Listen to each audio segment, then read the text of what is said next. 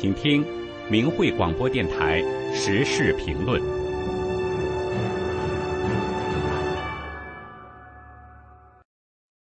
请听时事评论：江泽民的现世报应与地狱报应。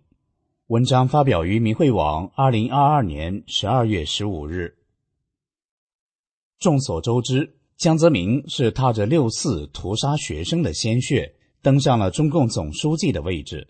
他以贪腐治国，提出闷声发大财，造成中共无官不贪，诋毁真善人，迫害法轮功，在全社会放开假恶斗，导致社会道德沦丧。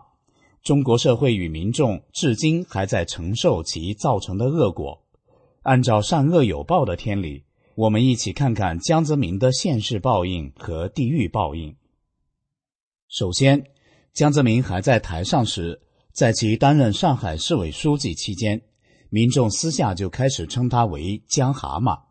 这一说是来源于民间流传的一本书《江泽民其人》，把江蛤蟆的蛤蟆来历以及二奸二甲如何贪污治国、如何卖国，还有诸如淫荡之事，都清清楚楚抖了出来了。这在中共历史上。中共领导人活着的时候牢底被揭，这还是头一例，这应该是现世报应的体现吧。而二零二二年十一月三十日，江泽民的死讯被中共官方正式发出，当天就有很多民众放焰火庆祝，都觉得这是一件大快人心的好事，这应该也是现世报应。江泽民还有另一称号“江鬼”，据悉。这一称号是因为江蛤蟆一意孤行，发动对法轮功的迫害引起的。在发起迫害后，江泽民时常做噩梦，他深知自己迫害死大量修佛的法轮功学员，可能会下地狱，就在家里抄《地藏经》，还花大钱请喇嘛为其祈求福寿。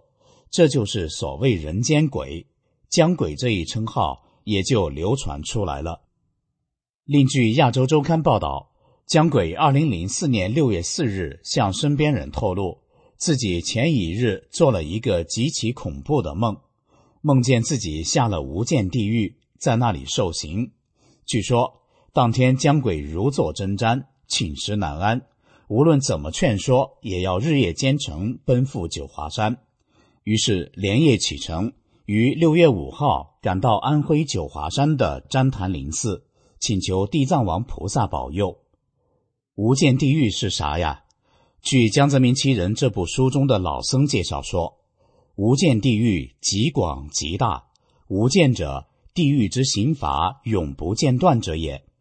无间有五，其一为时无间，即时间没有间断，日夜受罪，永无停止之时；其二为空无间。受刑者全身每一处皆在受刑，毫无间断。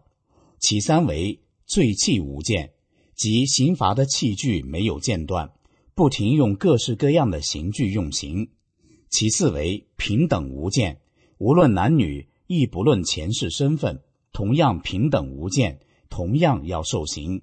其五为生死无间，受刑人每一刻即痛苦而死。但又活过来，继续受刑，生命在层层灭尽中的痛苦永无停息，此为宇宙中最可怕之事了。旃檀林寺具体而详细的描述了无间地狱的刑罚：今有受罪众生被狱卒拿着叉子高空抛叉，叉完了又用刀斩全身上下，斩完后又用火烧，这样来来回回，直到断气后。会有一种夜风，又把罪人吹活起来，再重复一次，让他们生不如死，可是又死不了。这种锥心的苦痛是没有了结的时候，没有一刻可以停息的。而依你造什么业，就会有什么样可怕的酷刑出现，如泡在沸腾的屎尿中斩你，或在滚烫的沸水中把你煮到皮肉烂死。然后又再吹火，再来一次，又在火城中用四个门夹你，烫到你东奔西窜到无路可跑，直到烫死为止。又有被狱卒用烧热的铁钉钉入人的百节骨头，钉下去后自然会有火出生，焚烧到身体焦烂灰烬；或是被雪山中的寒风吹到皮肉剥裂，求生不能，求死不得；也有常在刀山剑树上，从上往下投。即使全身骨头肢节断坏裂碎，循环往返，永无停歇，实在恐怖至极。如今，江泽民已经开始了他的地狱报应之旅。希望活着的还在迫害法轮功学员的人，赶快停止一切迫害行为，尽快赎罪，以免成为无间地狱中江泽民的陪伴。以上的时事评论内容。选编自明慧文章，江泽民的现世报应与地狱报应。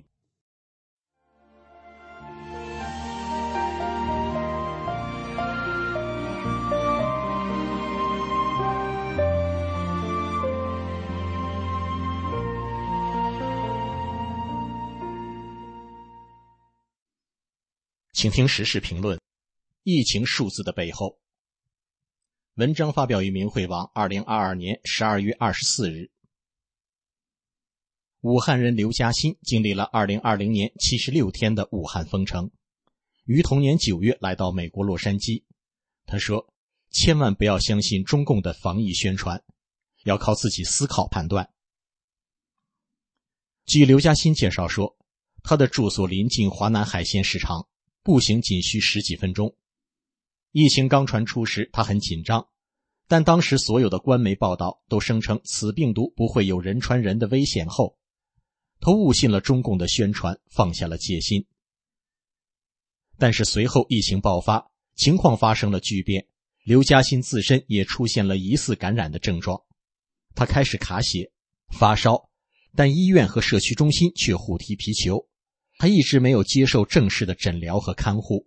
最后是自己服药好了，但他却永远失去了味觉和嗅觉。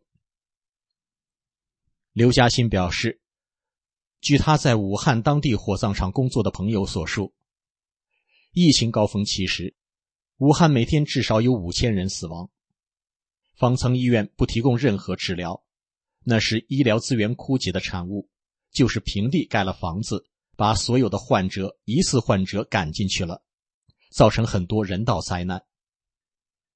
三年来的极端防疫政策，造成了中国经济、民生等各方面的停滞倒退，外资撤走，生产停顿，还制造了诸多荒诞不经的死亡事件，比如，疾病患者因为没有核酸证明不能安排医治而死亡；封堵小区使救火车无法实施灭火而多人被烧死。封城中，大量食物被丢入垃圾站，而有些居民却因得不到食物而饿死家中，等等等等。终于，民间抗议四起，经济的大倒退，疫情的再度爆发，以至于中共在内外交困的情况下，突然开始陆续对防疫政策松绑，不再检查健康码，不再限制居民出行，随之而来。各地感染人数剧增的现实浮出水面，死亡人数也突然急剧增加。但是中共媒体还在继续报道那些荒诞的疫情数据，比如十二月十六日，天津新增二十九例确诊，山东五十四，河南四十二，还有更离谱的，河北新增零例等等。各地网友被激怒了，纷纷怒斥中共喉舌，别报了。朋友圈比这都多，你是来搞笑的吗？你看看大街上还有人吗？还有人说，你要没新闻了，就报一下天气预报，怕报不准就报昨天的。更多人对中共政府提出了严重质疑：政府，你们做好了放的准备吗？我们知道他们在撒谎，他们也知道他们在撒谎，他们更知道我们知道他们在撒谎。可是他们还是在撒谎。二零二零年三月十九日，法轮大法创始人李洪志大师在明慧网发表文章，题目是《理性》。文章中指出，瘟疫本身是神安排的，是历史发展的必然。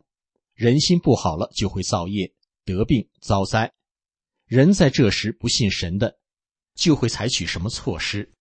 这名词的同音本身就已经在告诉你了，措施就是错误的实施。其实，经历了2020年到2022年约三年的时间，世界各国才看清了中共封城的措施是错误的实施，转而采取了与病毒共存的模式，而中共则为了证明共产党的制度优越。耗到二零二二年底，把中国搞成不但经济下坡，而且无可复苏，才被迫松手，突然放开。其实，李洪志大师在文章《理性》中还揭示了更重要的天机：这样的瘟疫是有目的、有目标而来的，他是来淘汰邪党分子的，与中共邪党走在一起的人的。在明眼人眼里。中共一直撒谎，层层隐瞒，自我标榜，在疫情问题上也毫不例外。